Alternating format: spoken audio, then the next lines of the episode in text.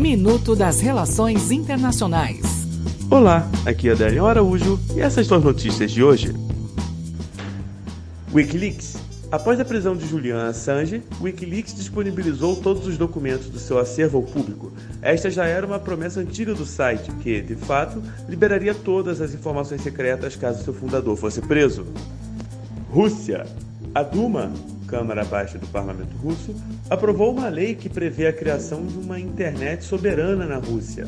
O projeto propõe a criação de uma infraestrutura que permita o funcionamento de uma internet russa, isolada da internet global e determina a instalação de equipamentos para direcionar o tráfego da internet russa para servidores dentro do país.